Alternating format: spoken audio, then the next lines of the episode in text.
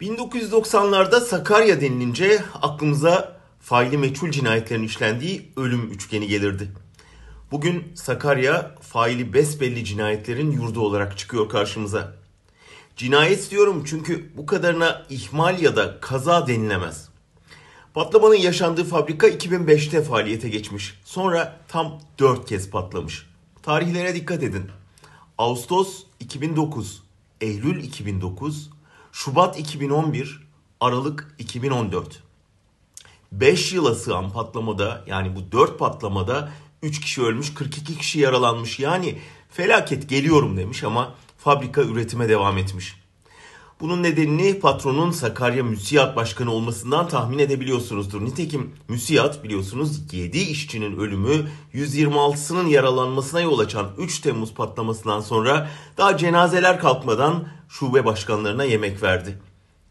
İlk tanıklıklar düğün yapılamamasına rağmen havai fişek üretiminin azaltılmadığını, depoda fazla patlayıcı birikmesinin de patlamaya yol açtığını gösterdi.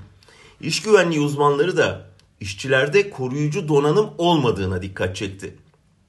CHP'nin araştırma önergesi tabii ki iktidar oylarıyla hemen reddedildi. Ardından ibret verir gibi dünkü patlama geldi. Dün Artı TV'ye konuşan TMOB Kimya Mühendisleri Odası Başkanı Ali Uğurlu patlamadan sonra kalan malzemenin yerinde imhası gerekirdi dedi. Taşınma olacaksa da bunun özel taşıyıcılarla yapılması gerektiğinin yönetmelikte yazdığını söyledi. Oysa taşıyan belediyenin kamyonuydu. Taksirle ölüme yol açmaktan tutuklanan fabrika patronu suçlamalara cevap olarak devletimizin, milletimizin yanında olmak için üretime devam ettik dedi. Ha iyi o zaman. Çıkar yakında. Patronun kar hırsını anladım da yıllardır peş peşe facialara yol açan havai fişek üretiminden milletin nasıl bir çıkarı var anlayamadım. Mayın filan değil.